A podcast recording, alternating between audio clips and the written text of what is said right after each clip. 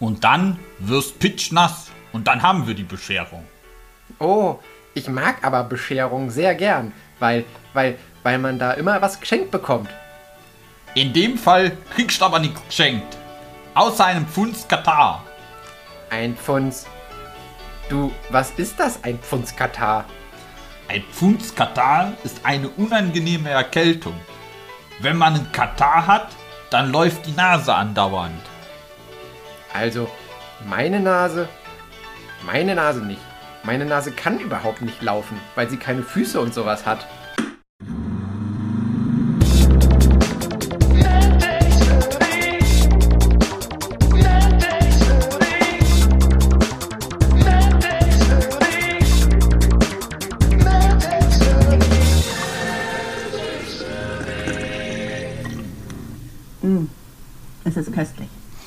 Damit herzlich willkommen zu einer neuen Folge MadTex Movie, Folge Nummer 36 und auf meinen Ohren wie immer zugeschaltet aus dem wunderschönen und nie verregneten Aachen Benedikt Stanitzek. Niemals, niemals regnet es hier. Ah. Ja, äh, und mit mir in der HNO-Praxis des Herrn Dr. Eder, äh, Sebastian Deutsch. Okay, ich frage dich, wie du darauf gekommen bist. Nö, war ja eindeutig, oder? Ja, genau. Ja, dann hätte ich aber, ich hätte den, den, meinen schlechten bayerischen Dialekt in einen äh, anderen, keine Ahnung. Der Kölsch Ah. hat doch auch gepasst. Ja. Aber dann hätte das mit dem Katar nicht gepasst. Dann hätte man Ja, nee, das das man, ja, ist egal. Ja. Was hätte das denn dann werden sollen? Ich weiß es nicht. Weiß es nicht. Ich weiß gar nicht, ob es überhaupt gerade regnet. Nee, momentan Ja, es ich wollte gerade sagen, also trocken. dein Hintergrund sieht gut beleuchtet aus, demnach würde ich sagen, die Sonne Ja, das liegt aber an der künstlichen Beleuchtung. Also. Ja, aber so, so schlecht sieht es bei dir nicht aus. Ja, Bei mir okay. scheint tatsächlich die Sonne. ja, da hätten wir das Wetter jetzt auch schon wieder abgehakt. Ja. Ja, ähm, was gibt es bei dir Neues? Erzähl mal. Lange Ah, nicht gehört. Zwei Wochen wie immer. Es ist ja jetzt wieder ein, sagen wir mal, ein regelmäßiger Abstand. Ja, wenn man ehrlich ist. Ja, die Impfquote in meiner näheren Umgebung äh, nimmt rapide jetzt zu. Ja, das äh, freut mich sehr, dass da immer mehr Leute tatsächlich jetzt die erste Impfung bekommen. Ja, Bis auf die Großeltern, die sind natürlich alle schon durch. Nee, stimmt gar nicht. Meine Oma noch gar nicht. Die hat nämlich auch erst einmal. Ah, okay, ich wollte gerade sagen, aber das liegt ja wahrscheinlich nicht daran, dass sie kein Angebot bekommen hat, oder? Oder kein, keine Möglichkeit, sage ich mal, hatte. Einen Naja, die war ja noch nicht bei den Ü80-Leuten dabei, also von daher. Ja, aber bei denen sind wir doch schon länger vorbei eigentlich. Achso, nee, tatsächlich. Mein Großvater hat tatsächlich die erste Impfung von der Charge Mitte April bekommen. Ach so, okay. Ist dann später, als ich gedacht hätte. Ja, das war tatsächlich relativ spät. Naja, aber es wird halt, ne? Es wird. Und Äh, wenn was nichts ich- wird, wird, wird. Ja, ja genau. Ah, jetzt, ich ich habe auch noch mehr von den Sprüchen nach dem Motto hier, äh, wenn es, am Ende wird alles gut und wenn es nicht gut ist, ist es nicht das Ende. Ah, ja. Ja. Äh, was eigentlich noch, was, ich, was mir so in den, in den letzten zwei Wochen noch über den Weg gelaufen ist, äh, SN15 ist gestartet und gelandet. Oh! Wir sind wieder bei SpaceX und die haben halt quasi ihren nächsten Test gemacht, äh, ihr High Altitude Flight Test Moped, halt dieses Belly Flop Manöver, worüber wir ja jetzt schon ein paar Mal gesprochen haben. Und am 5. Mai war halt Nummer 15 dran. Äh, und das ist tatsächlich, so wie es aussah, flawless durchgelaufen. Also gestartet, Ja. Äh, Engines aus, auf die Seite, äh, runter, sich wieder aufgerichtet, also so drei Triebwerke wieder angeschmissen, Mhm. aufgerichtet und gelandet. Ja, ist doch schön. Hat ja auch nur 15 Versuche gedauert. Das hört sich so an, als hätten die sich blöd angestellt. oder. Nee, ich denke mir nur die ganze Zeit dabei, so Gott, was für ein Geld die da in die Luft gejagt haben. Naja, Buchstäblich. wobei wir ja beim letzten Mal, glaube ich, bei der, bei, der, bei der letzten Mission haben wir ja darüber gesprochen, wie da so der äh, Fahrplan aussah und das äh, da würde Ja, ich, ja, also es war ja kal kalkuliert sozusagen. Ja, eben, würde ich sagen, war das schon alles einkalkuliert. Natürlich ist das ein äh, riesiges Projekt. Aber sagen wir mal, da sind ja, äh, wie war das größte Verlust, aber auch äh, die großen Gains, die da drin ist, wenn du da so Das halt hast. ähm, ja. Also, das ist, äh, aber gut, das passt ja auch irgendwie zu der ganzen Aktion Play hard, work hard. So nach dem Motto. Äh, aber ja, das hat mich tatsächlich äh, dann doch, wo ich dachte, ah, nice, äh, es, fu es funktioniert. Tatsächlich war, war SN50 jetzt wieder äh, ein, ein, ein Spacecraft mit das deutliche Verbesserungen hatte, also nicht quasi wie wir davor mal gesprochen haben, Ah, dass okay. es basically eigentlich dieselbe, dieselben waren, nur mit, wo man halt ein bisschen irgendwo an den Parametern gedreht hat, aber dann halt basically nichts ändern konnte, weil die schon alle gebaut waren. Äh, SN50 hatte Verbesserungen, äh, also eine verbesserte Struktur, also bei den Strukturen äh, Veränderungen wurde vor, Veränderungen aufgenommen. Die Avionik war verbessert worden, also quasi nehme ich mal mit Avionik meinen die halt die äh, Richtungskorrekturen von den Schubdüsen und von diesen Flaps für das Bellyflop-Manöver, dass da anscheinend irgendwelche Verbesserungen vorgenommen werden. Und natürlich die Software wieder, aber das hatte man ja. Ja, äh, gut, ich denke mal, die wird sich ja von, von Flug zu Flug geändert haben, sonst hätte Ja. man ja wahrscheinlich keine Fortschritte gemacht. Das ist richtig. äh, was ich ganz interessant fand, äh, das war jetzt SN15 hatte eine neue geupdatete Version der Raptor-Triebwerke an Bord. Hm. Äh, ich nehme mal an, dass man genau die da, äh, wo wir auch schon mal drüber gesprochen haben, dass halt das Problem ist, dass die halt gegen den Staudruck bei dem Sinkmanöver wieder zünden müssen, dass man da irgendwelche äh, Design-Tweaks äh, vorgenommen hat. Äh, sie sollen auch effizienter jetzt wieder laufen, aber gut, das ist ja was Normales, was man immer bei Antriebsdingen hat, dass wenn dann eine neue Generation kommt, dass da halt das immer eine Stufe effizienter ist. Nicht, wenn nicht, dann, hätt- dann hätte ich mich gewundert, wenn es das nicht ist. Ich meine, wir hatten auch schon mal darüber gesprochen, dass in der fertigen Version, die dann halt tatsächlich zum Mond oder zum Mars fliegen soll, äh, in, der, in, der, in der Stufe, also in der Starship-Stufe, äh, tatsächlich sechs von den Triebwerken dabei sein sollen. Da sind ja jetzt momentan nur drei drin. Mhm. Man hatte diesmal auch schön gesehen, dass quasi äh, zum Aufrichten und Abbremsen alle drei wieder gezündet haben und quasi im finalen Approach, wenn das Ding landet, zwei davon halt ausgeschaltet werden und nur noch eins quasi die, äh, den, dann den, den Endanflug übernimmt. Ach krass. Da ist, äh, ich habe erst gedacht, dass das erste ausgegangen ist von den drei, dachte ich so, ups, aber wir hatten ja gelernt, zwei reichen auch voll und ganz und dann ist das andere noch ausgegangen und da dachte ich mir, ah, das scheint ein Plot gewesen zu sein. Weil es dann ja vor allen Dingen gut runtergekommen ist. Ja, äh, die Super Heavy, also die erste Stufe, die dann da für die richtigen äh, Missionen vor soll, die soll ja dann 30 von diesen Triebwerken einfach haben, also die skalieren einfach. Das war ja eigentlich nie so der amerikanische Approach, aber zum Beispiel die Russen, also Roskosmos, macht das mit dem Skalieren eigentlich auch schon seit den 60ern, zu dem, äh, seit dem Rennen äh, in, ins Mhm. Weltall der zwei Mächte gegeneinander. Da haben Ja, stimmt, auch, ganz viele dran gespackst. genau, die haben nämlich auch immer nur durch Menge skaliert und die Amerikaner haben halt an der Saturn V halt auch wenige sehr große dann gebaut. Aber das scheint halt die äh, effizientere Variante zu sein, was ja auch irgendwie Sinn macht, vor allen Dingen, wenn man sich vorstellt, dass SpaceX die, den Kram immer reusen möchte und dann ist es halt einfacher, einzelne auszutauschen, als Ja, halt, wenn als du ein eine großes große. hast. Ja, Ja. das stimmt. Äh, tatsächlich, ich weiß nicht, ob wir da auch schon mal drüber gesprochen hatte, ähm, dass jetzt halt auch schon angekündigt ist, dass 2023 das Target Launch Date für die Mission Dear Moon starten soll.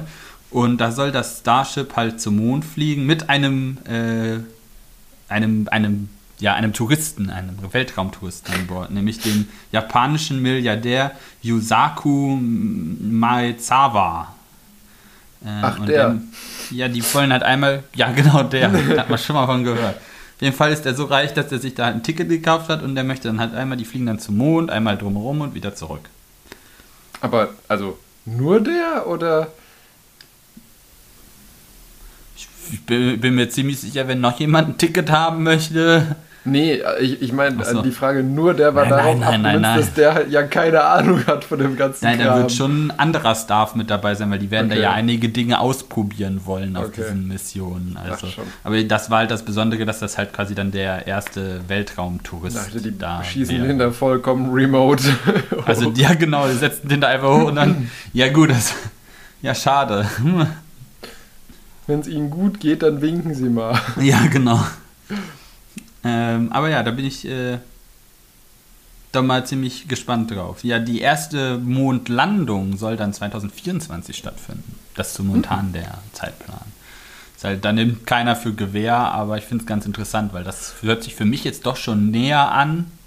Also ja, ziemlich und ich nah. Mein, und ich wenn mein, wenn die jetzt schon so weit sind, dass sie, also ich meine, wenn sie es dann mal geschafft haben, einmal um den Mond rum und wieder zurück, dann ist ja die Landung auf dem Mond, sage ich mal, re relativ erreichbar. Ja, von der Distanz schon, aber da ist ja dann auch schon wieder äh, dann die andere Frage. Du musst halt dann wieder ne, verzögern und da drauf landen und wieder starten. Das sind dann, dann schon wieder andere Challenges. Ich, man könnte jetzt einfach meinen, dass es so einfach ist, man müsste ja einfach nur den Parametersatz äh, wechseln wie eine Landung auf der Erde. Ne? Weil eigentlich ist das ja das Gleiche. Aber tatsächlich ist es ein Problem, dass der, äh, so der Mond oder auch der Mars halt einfach so eine dünne oder keine Atmosphäre haben. Ja. Da, du hast halt da keine, keinerlei Bremswirkung. Und wenn du da halt nicht äh, ordentlich gegenarbeitest, dann klatscht du dann halt mit mehreren tausend Kilometern pro Stunde dann da halt gegen. Tja, das ist schlecht. Das, das sagst du was. Das sagst du was. Potenziell lebensverkürzend. Bringt man euch noch was bei, das so zu formulieren? Ja, genau. nee. Ja, aber das war's. Mehr wollte ich da gar nicht äh, noch drauf eingehen. Aber ich fand das ja, trotzdem was, noteworthy, jetzt, weil wir da immer so drüber gesprochen äh, haben. Und was ist jetzt deren, deren nächsten Nahziele, sage ich mal? Jetzt, wo sie es geschafft haben, dass das Ding erfolgreich startet und landet. Wollen jetzt einen, einen, weiteren Flug noch machen oder ja, wir hatten das ja beim letzten Mal schon mit denen dann bis, dass die geplant sind bis SN30 schon. Äh, das halt jetzt Low Earth Orbit als nächstes, weil das ah, okay. sind ja jetzt immer nur 10 Kilometer, also und hoch und wieder runter. Nehmen wir an, dass dann halt die nächste Stufe ist halt das mit den sechs Triebwerken, weil dafür brauchst du halt dann einfach mehr Zunder. Beladen war ja die auch immer nur mit so Dummy-Gewichten. Also mhm. da wird jetzt tatsächlich äh, das war jetzt eigentlich nur, um dieses Feature zu entwickeln, starten, landen zu können. Ich weiß nicht, vielleicht wird auch mal, was mich ja interessieren würde, dann zwei von den Dingern hintereinander. Hm. Weil sie starten, landen, starten, landen. Aber ich denke mal auch nicht, dass das ein Use Case davon ist, weil da müsstest nee. du halt so viel Treibstoff auch wieder dabei ja. haben. Äh, und ich glaube auch, dass das ganze System nicht, also darauf, also ja, reusable, dass dann wieder startet, aber halt nicht nicht so schnell. Nicht so schnell hintereinander. Genau.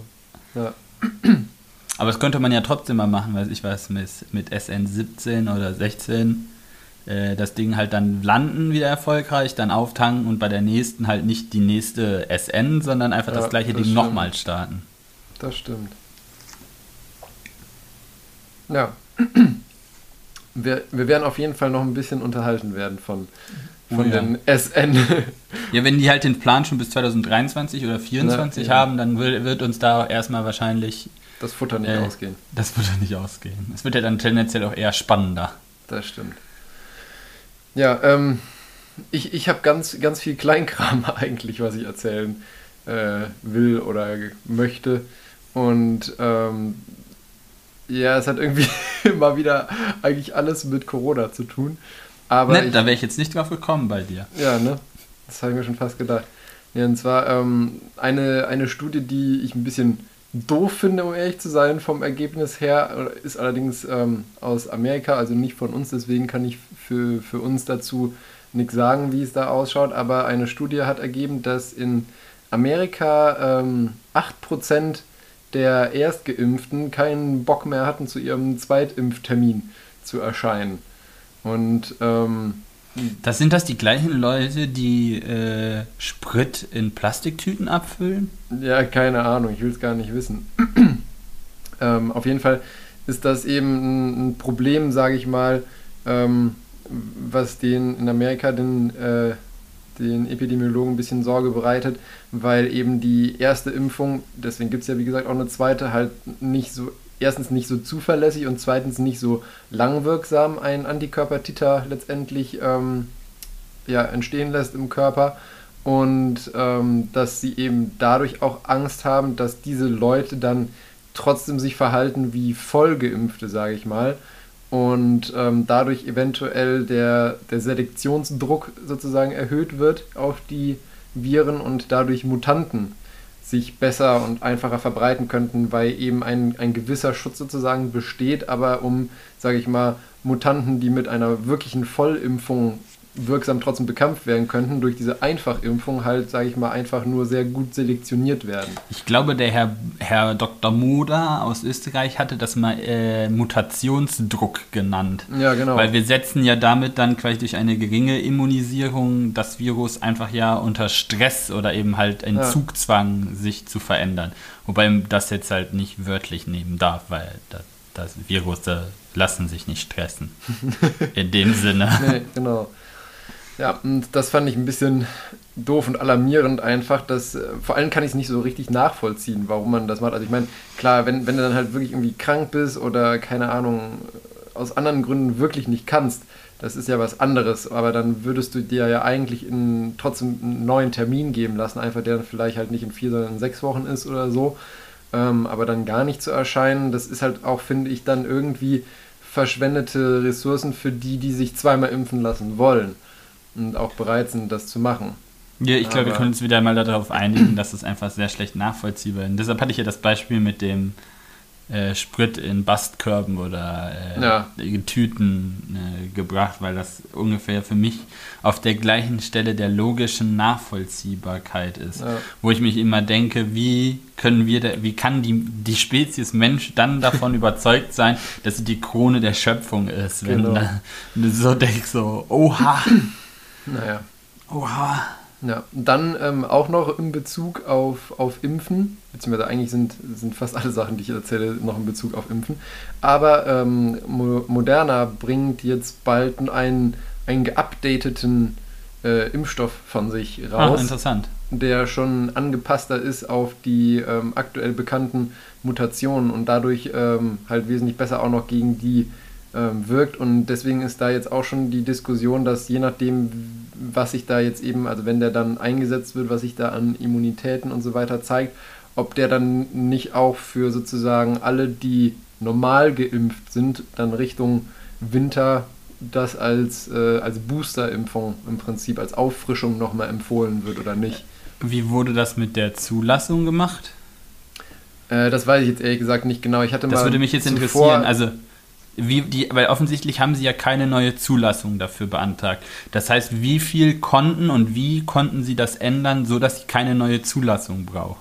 Genau, das würde ich- mich also jetzt ich, interessieren. Soweit ich weiß, äh, wurde für die beiden mRNA-Impfstoffe, also von BioNTech und Moderna eben, ähm, das in der Zulassung schon im Prinzip mit berücksichtigt, weil das ist ja im Prinzip so ein, du, es wird ja nicht der gesamte Impfstoff verändert, sondern eigentlich ja nur der, der Code, wenn man so will, da Richtig, drin. ja. Und ähm, deswegen ist, glaube ich, in der Zulassung, aber dafür kenne ich die Zulassung auch nicht äh, Mhm. genau genug und dafür kenne ich mich auch können. generell zu wenig damit aus. Aber soweit ich weiß, wurde in dieser Zu Erstzulassung schon berücksichtigt, dass diese mRNA eben auf Mutationen angepasst werden kann und auch soll, ohne dass man nochmal eine komplett neue Zulassung braucht. Also der wird dann auch nochmal getestet eben, aber in, sage ich mal, geringerem Umfang, weil halt alle anderen Parameter, die in Bezug auf, äh, auf Nebenwirkungen und, sage ich mal, sonstige Sachen relevant sind, halt unverändert bleiben. Weil Da klingt, das klingt ja so, als hätte man da sich ein, zwei Minuten drüber, darüber nachgedacht, wie, wie das clever wäre, das ja, zu machen. Genau, genau. Also wie ich, also das ist zumindest mein, mein Wissensstand, dass für diese, sage ich mal, äh, Code-Updates, also im Prinzip sozusagen Software-Updates, wenn man so Mhm. möchte, dass dafür dann äh, keine komplett erneute Zulassung notwendig ist, sondern dass etwas unbürokratischer geht für deutsche bzw. europäische Verhältnisse. Ähm, und was ich auch noch sehr interessant fand, ähm, das hat auch jetzt eine, eine relativ aktuelle Studie aus ähm, Großbritannien gezeigt, dass ähm, der, der Impfschutz durch die Impfstoffe schon in der Nase sozusagen anfängt.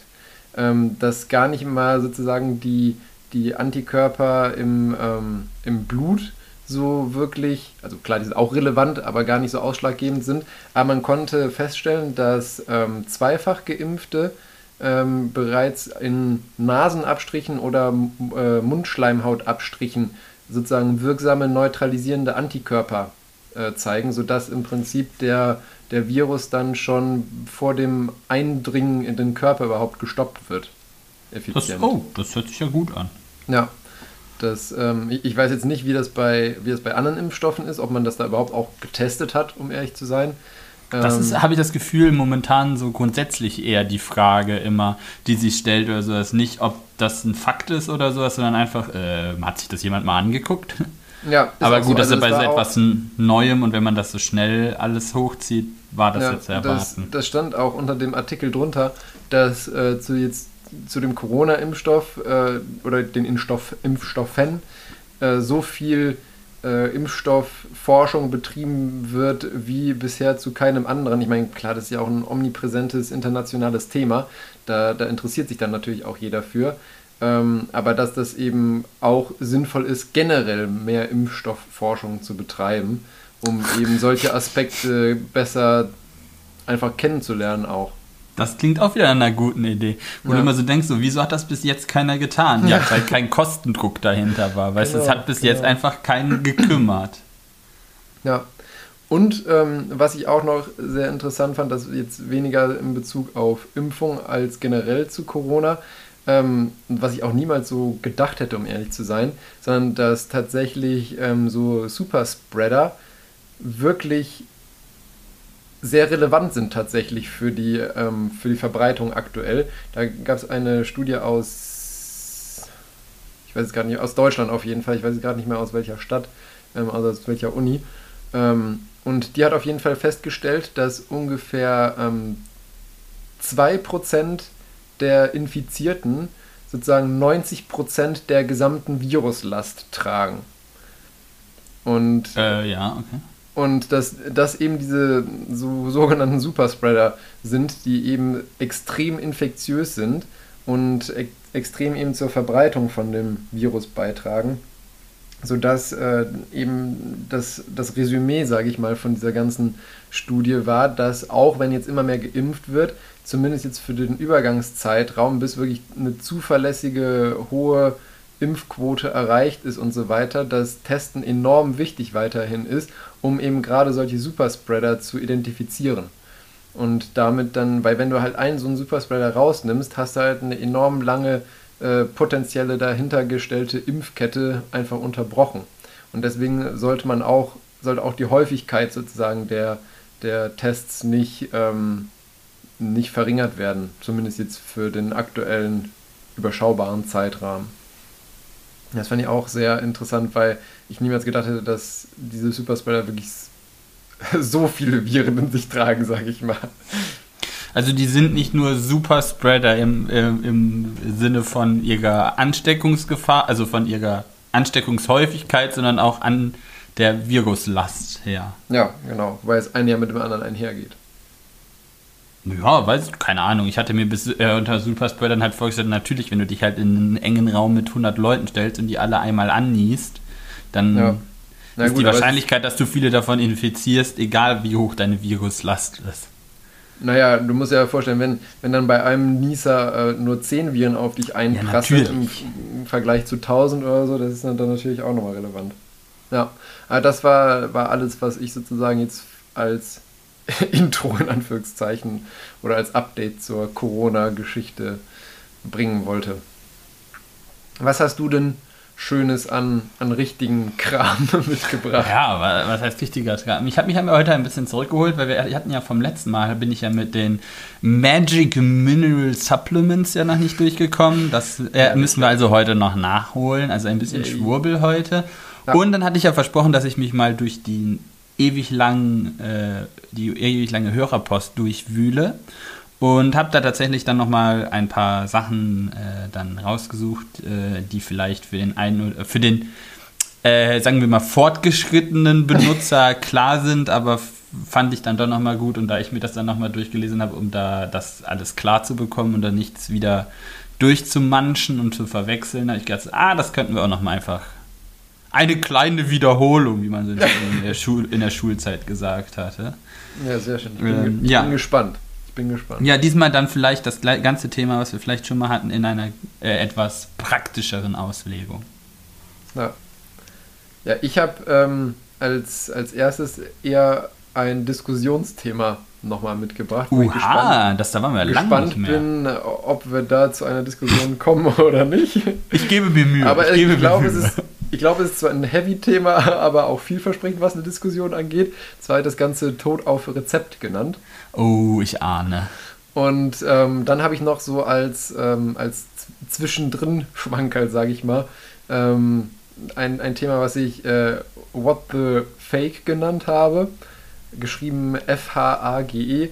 Das ist auch, ähm, das ist auch für, ähm, für sage ich mal, längere, also Leute, Zuhörer, die schon länger bei uns dabei sind, ganz interessant, weil ich habe ich hab leider nicht mehr herausgefunden, welche Folge das genau war, aber vor längerem hatte ich schon mal über diese Grundidee bzw. Grundthema gesprochen gehabt. Das ist sozusagen ein kleines Update dazu.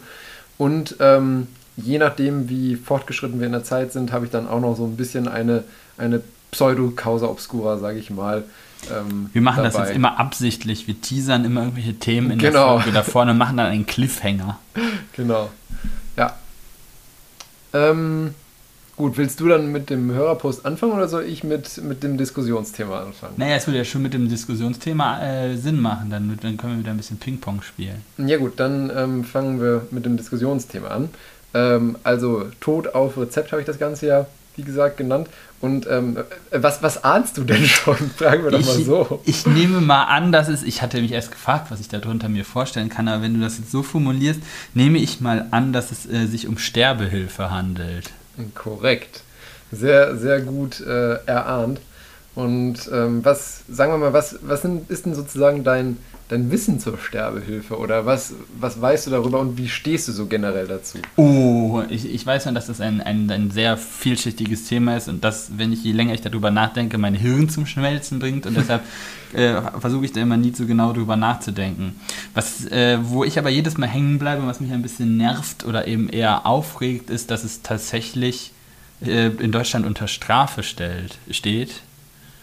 Äh, aktive Sterbehilfe und da bin ich nicht ganz d'accord mit. Egal wie viele führen wieder meines, aber das ist halt ungefähr genauso wie dieser Schwangerschaftsabbruch Paragraph 218 oder sowas, wo man sich immer denkt, so, wir sind alles, sind alles erwachsene Menschen äh, und ich möchte zumindest die Möglichkeit haben. Ja, das, ähm, das ist schon mal gut sozusagen zu wissen, was ich ja auch immer ganz lustig fand. Äh, also, lustig ist eigentlich- Sterbehilfe und lustig. Wann wurden grad- diese zwei Worte in einem Satz schon mal jemals gesagt? Ja, ich wollte gerade sagen, eigentlich bei dem Thema ein bisschen unpassend zu sagen, lustig. Aber es war auch so, dass tatsächlich. Wir können eine Triggerwarnung geben. Dass, ähm, dass ja auch der, der Suizid sozusagen unter Strafe stand. Bitte ich mir- was? Ja, also es ist im Wer verfolgt, Strafgesetzbuch. kann man Tote anklagen? Ja, genau, das fand ich halt immer, das war halt in Anführungszeichen das Lustige daran, weil ich mir gedacht habe, so, schön, dass ihr es sozusagen auf dem Papier verbietet, aber was wollt ihr bitte schön machen? Really? Really? genau. Ja. Nee, und ähm, ja, also es ist tatsächlich, da hast du recht, ist- allerdings ist es nicht mehr, deine Info nicht mehr ganz aktuell, weil im vergangenen Jahr wurde nämlich der Paragraph äh, 217 im Strafgesetzbuch für nichtig erklärt tatsächlich, was die Ah. geschäftsmäßige Förderung der Sterbehilfe betrifft. Oh, was heißt das jetzt genau? Das ist eben der, die, der assistierte Suizid sozusagen. Ah, Ähm, okay. der fällt mit darunter, sagen wir mal so. Und ähm, jetzt ist es halt so, dass, also der wurde eben vergangenes Jahr schon ähm, aufgelöst, mehr oder weniger. Es war aber immer noch so, dass in der ärztlichen Berufsordnung ähm, die äh, Sterbehilfe sozusagen unter Strafe stand bzw. verboten war. Und ähm, jetzt ist natürlich so, dass die, die Berufsordnung jetzt dich nicht in den Knast bringt, aber kann eben zum Beispiel dazu führen, dass du dann deine Approbation und somit deine Arbeitserlaubnis als Arzt Ja, entzogen bekommst. was halt auch blöd ist. Ja, Genau. Und ähm, jetzt hat aber eben der äh, Deutsche Ärztetag mit großer Mehrheit beschlossen, dass die, ähm, dass diese Klausel, sie dürfen keine Hilfe zur Selbsttötung leisten, wie es so schön in diesem Paragraphen heißt, auch gestrichen wird. Okay. Und somit dann in Einklang im Prinzip mit dem äh, Strafgesetzbuch mehr steht die, die äh, Berufsordnung. Und ähm, wie gesagt, er wurde mit großer Mehrheit letztendlich äh, durch, äh, durchgebracht, diese Änderung. Allerdings äh, gab es natürlich auch logischerweise Kritiker. das ist auch immer gut so. Weißt du, es ist immer so, dass man da so rummuniert, aber ich finde es immer wichtig, dass es eine Opposition gibt, weil wenn man immer alles durchnickt, dann äh, neigt man dazu, Dinge zu übersehen. Und es ist zumindest immer gut, jemanden zu haben, der sagt, halt, stopp, lass uns da kurz nochmal drüber nachdenken. Auch wenn man es dann alles wieder verwirft oder sowas, aber zumindest so einen kurzen Breakpoint. Ich meine, wo war das? War das? Ich meine im antiken Griechenland, da war tatsächlich auch die Entscheidungsfindung in den ersten Demokratien auch tatsächlich so aufgebaut, wo das unser, unser heutiges Wort Opposition herkommt. Es musste immer, es wurde dafür jemand abgestellt, der immer dagegen ist. Ja. Egal, was irgendjemand sagt, es musste immer jemanden geben, der dagegen ist, damit man ja. darüber diskutiert. Ja, Nee, und ähm, da haben sie eben auch gesagt, weil, also das Argument sozusagen oder das Hauptargument war, dass letztendlich ja das auch zum ähm, im Einklang im Prinzip ist, dass der, der Mensch selbstbestimmt äh, leben soll und darf und letztendlich dann ja auch die Entscheidung, ob man leben will oder nicht, zur Selbstbestimmung dazugehört. Ja. Wobei da eben dann die Kritiker gesagt haben, ist, ähm, wie genau entscheiden wir uh, den, ja. den, Zustand einer selbstbestimmten das autonomen Entscheidung und wie exakt. viel davon ist eben Fremdeinfluss und wie viel ist ähm, zum Beispiel auch, wenn du einen hast, ähm, wie entscheidest du, okay, hatte der äh, genügend, sage ich mal, psychische äh, Vorsorge oder generell Versorgung oder ist das in Anführungszeichen, auch wenn es böse klingt, nur eine Laune? Und also wie stellt man sozusagen sicher, dass es wirklich eine adäquate Entscheidung ist? Das und ist jetzt, damit hast du jetzt genau den Punkt erwischt, der mich dann immer in den Hirnmeltdown bekommt, weil ich bis, bis dahin stimme ich immer voll und ganz, äh, war das auch genauso, dass ich mir das Gedanken gemacht habe, es muss zumindest weißt du, möcht, soll, soll das sehen, wenn man sagt, jeder Mensch soll selbstbestimmt Entscheidungen treffen und leben dürfen, dann muss man ihm auch das Recht eingestehen, nicht mehr leben zu wollen. So, und dann habe ich mir, war, das ging mal, es war eine Podcast-Folge, ich weiß jetzt nicht mehr welcher der war, aber da habe ich mir auch angehört und dann hat man sich da tiefer mal reingearbeitet und dann ging es halt echt tatsächlich um dann auch eine Mordanklage, äh, weil äh, dann eine, es ging dann um eine Patientin in den Niederlanden, äh, die dann auch quasi eben diesen Weg gewählt hat, wo dann auch am Anfang alles ganz klar war. Die hatte auch ein Testament geschrieben und bla und blub und die war auch vorher, äh, war auch immer sehr äh, quasi auf der Linie. Äh, und die hat dann halt äh, Alzheimer bekommen und äh, dann ging das halt so ganz schleichend, dass ihre mentale Verfassung immer weiter abgesagt worden ist. Und dann gab es halt irgendwann einen Punkt, wo sie sich auch nicht mehr daran erinnern konnte, dass sie diese Meinung und diese Entscheidung hatte und wo das auch immer quasi von Tag zu Tag fluktuiert hat, ob sie das jetzt eine gute Idee fand oder nicht. Ja. Aber du kannst ja dann, also und dann ging es halt darum zu bestimmen, ab wann du halt sagen kannst, die Persön Persönlichkeit dieser Person hat sich so weit verändert, äh, dass diese Entscheidung, also oder eine Entscheidung dagegen oder dafür nicht mehr verwertbar ist. Und da ja. das so nicht so war nach dem Motto äh, Leben, Koma, sondern so so ein schleichender Prozess ist, fand ich das auch extrem schwierig.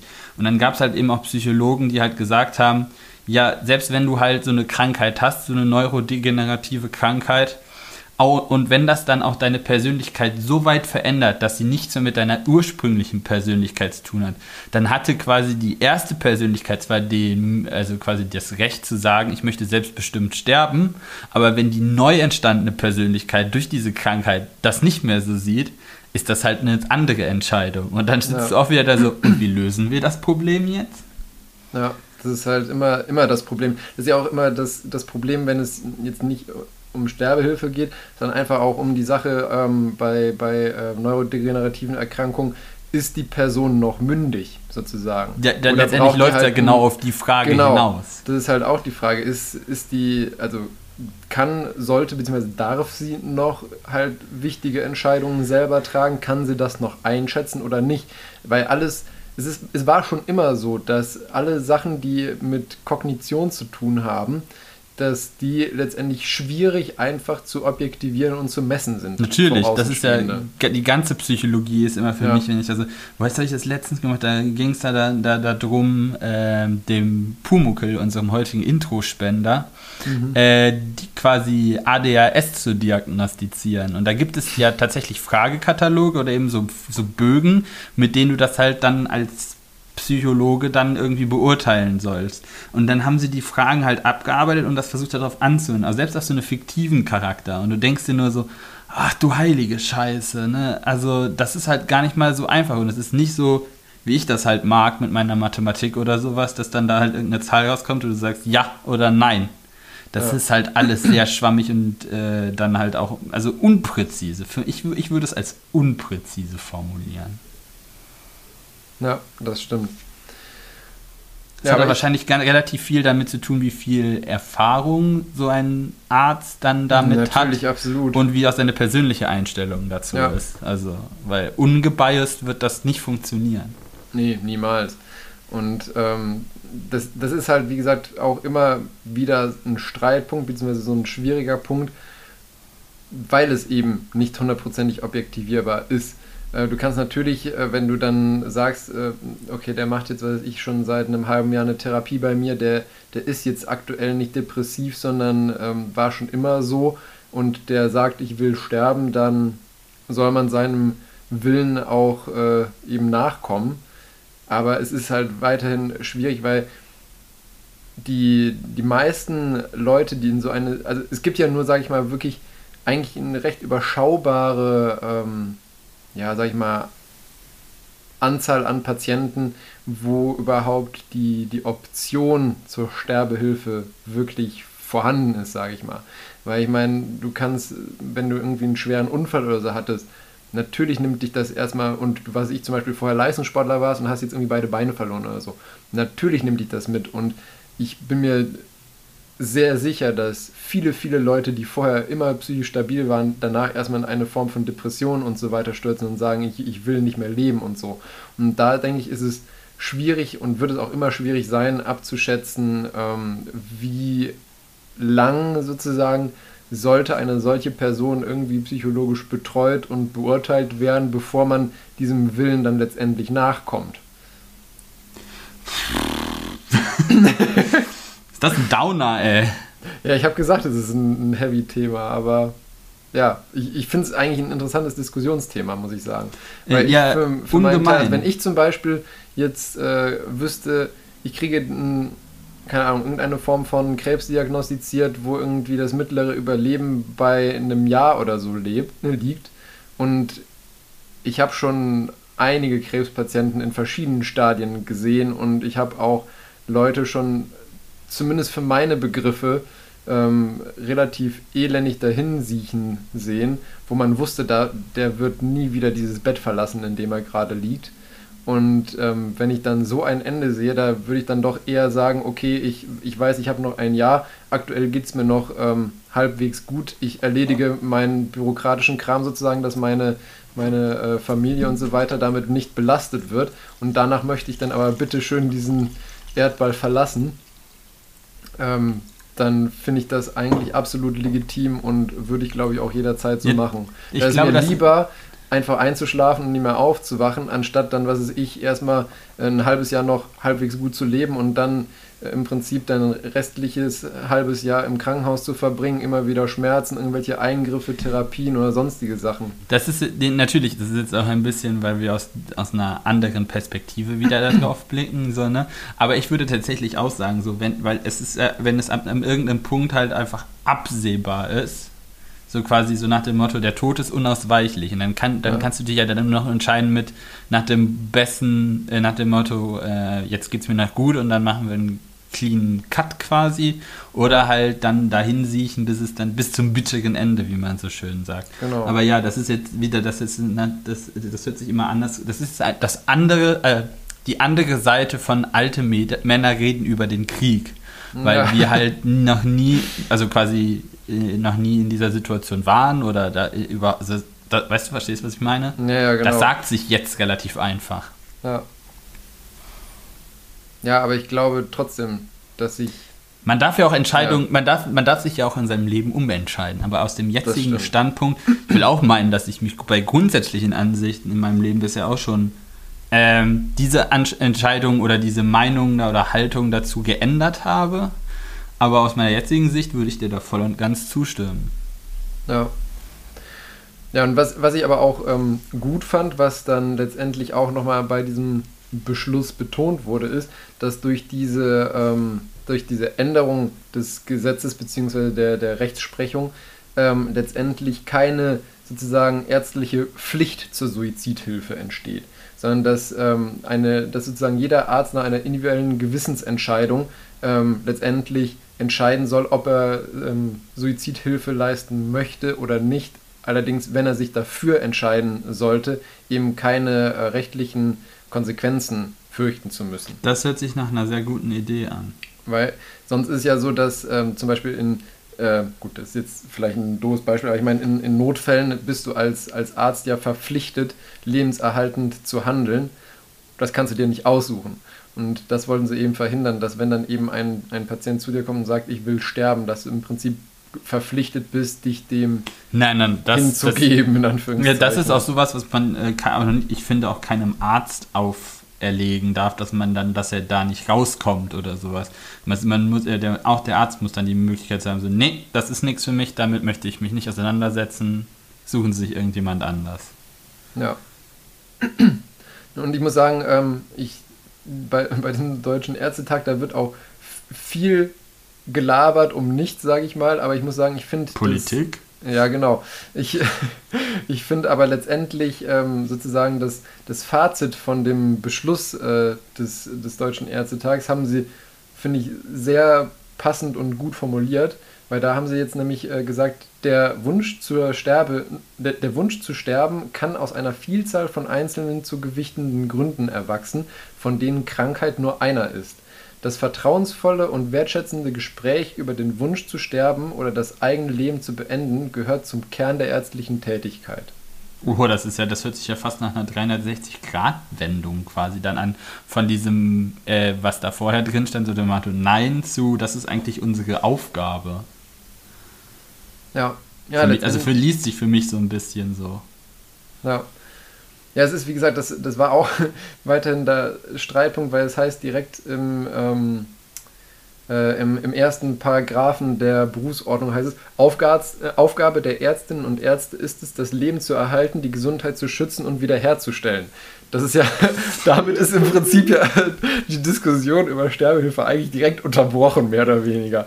Aber ähm, deswegen haben sie eben das Ganze. Naja, aber da ist ja auch wieder dann die Diskussion, ne? was heißt die Gesundheit wiederherstellen, wenn wir jetzt von äh, Conditions eben. ausgehen oder eben von Krankheiten, wo es halt nicht möglich ist oder sowas, dann wäre ja quasi, dann könnte man ja argumentieren, dass das die einzige oh Gott, jetzt bringe ich mich in Teufelsküste, Kirche, Behandlungsmöglichkeit ist, die dem Patienten Erleichterung verschafft. Ja, genau. Nicht hilft, hilft würde ich jetzt nicht sagen, aber quasi ja. sein Leiden lindert. Ja, und deswegen finde ich es aber auch gut, dass Sie eben gesagt haben, das vertrauensvolle und wertschätzende Gespräch über den Wunsch zu sterben oder das eigene Leben zu beenden, vollkommen Kern der äh, ärztlichen Tätigkeit. Wie sagt man so schön, ergebnisoffen. Genau, einfach, dass, dass sozusagen unvoreingenommen. Haben Sie mal darüber Seiten, nachgedacht? Genau, ja. davon, darüber gesprochen wird, besonders wenn halt der Patient logischerweise das, äh, das Gespräch sucht. Ich glaube, es wird niemals so sein, dass ein Arzt das einem anbieten würde. würde ich zumindest niemals von mir aus machen. Ich ja. finde, das würde auch irgendwie, das wird das ist so ein bisschen cringy. So, ja. Haben Sie schon mal drüber nachgedacht? Nee. Ähm, ja, Nö, das, das, das war es eigentlich auch schon an von diesem frischen Diskussionsthema. Ja, ich würde auch sagen, ich, wir drehen, also mir fällt jetzt an, wir drehen uns da, glaube ich, um Kreis. Also ich habe mich damit halt auch dann schon das ein oder andere Mal, aber ich komme da halt jetzt auch immer noch auf keinen, ich habe jetzt gehofft, dass du vielleicht noch so den einen Satz sagst, wo ich denke, oh, da habe ich noch nicht drüber nachgedacht, aber ich komme nee, an die gleichen Meltdown-Ecken, wo ich wieder denke, jo, das ist ein bisschen schwierig.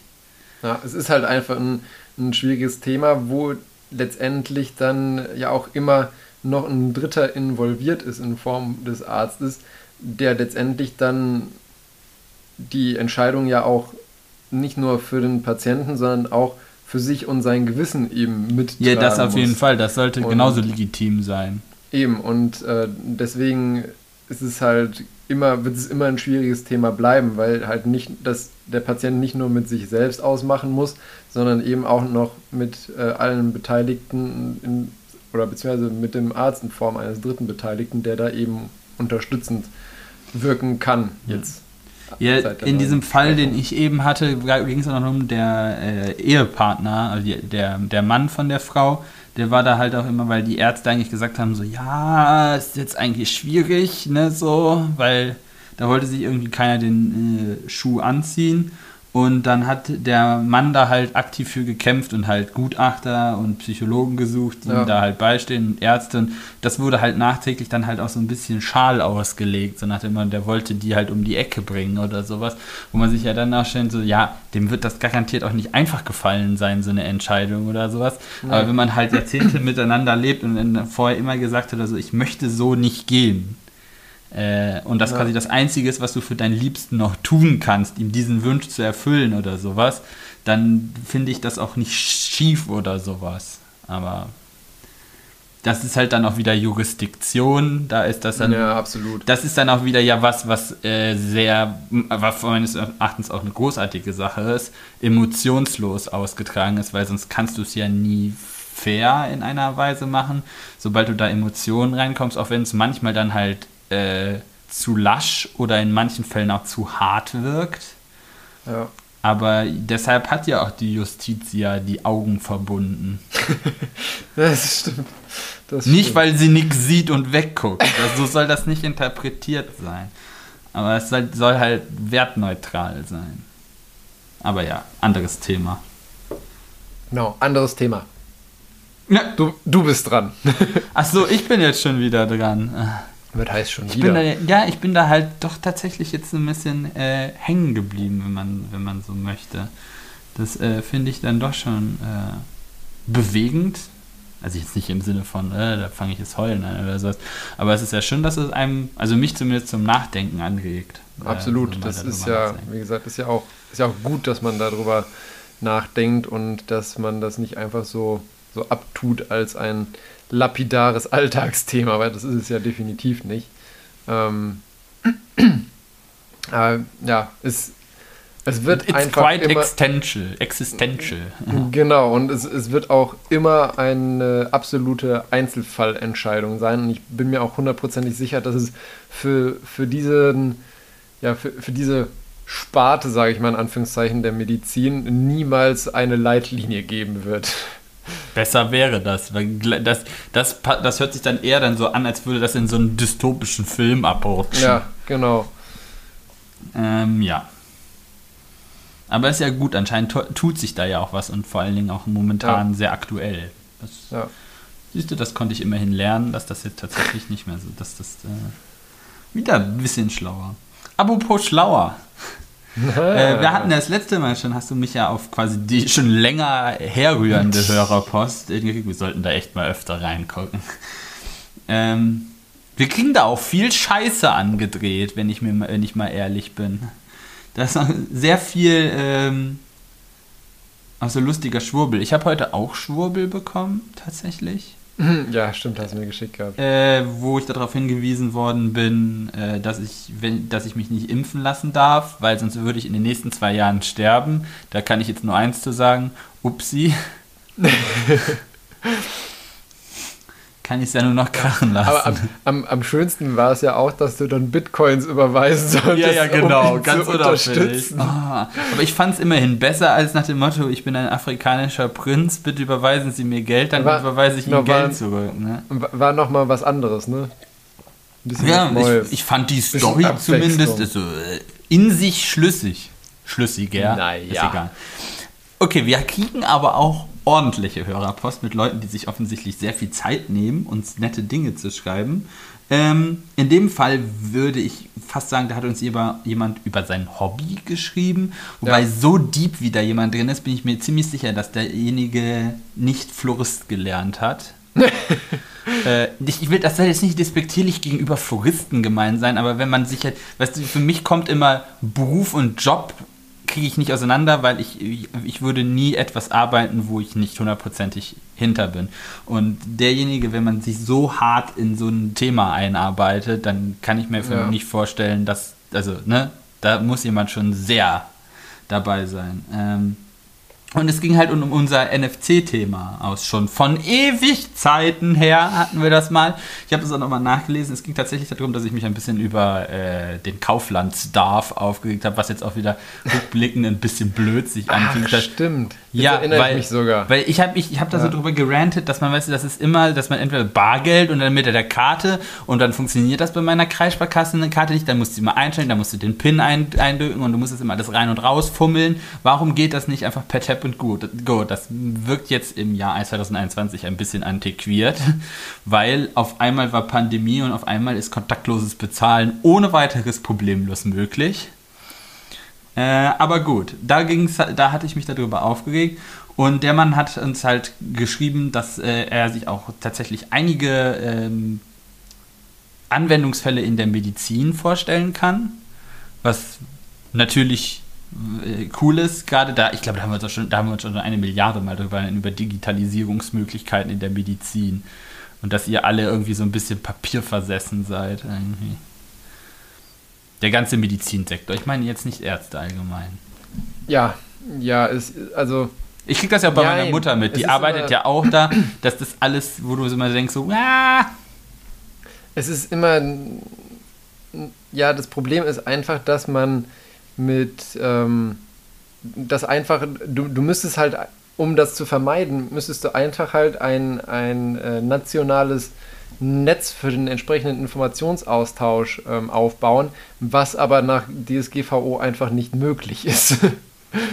da würden dir ja alle Datenschützer sofort die Türen einrennen. Ich würde jetzt und, äh, argumentieren, dass die DSGVO, so wie sie jetzt da ist, ähm, Arbeit braucht.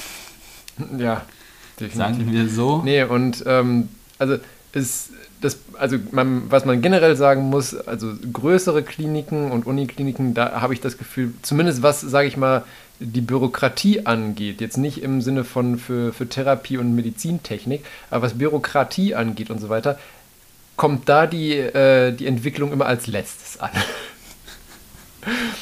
wenn ich bedenke, wie viele Möglichkeiten es schon gibt, mit äh, halt digitalen Karteien und so weiter zu arbeiten, ähm, ja, das dauert, bis das in Kliniken ankommt und auch wirklich, sage ich mal, zuverlässig funktioniert, immer ewig.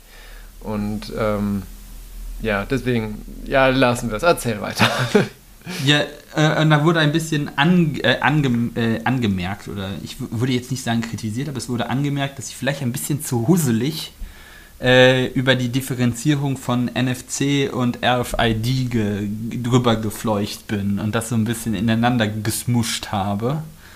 Äh, und das wollte ich hier nochmal dann nachholen und das mal ein bisschen auseinander zu dröseln, äh, weil also NFC im Allgemeinen, also die Near-Feld-Kommunikation, Nahfeldkommunikation kann man auch sagen, aber dann wäre es NFK, ist egal. Near Field Communication, ähm, ja, ist eigentlich ein Überbegriff für eine vielfältige Art von kontaktlosen Technologien.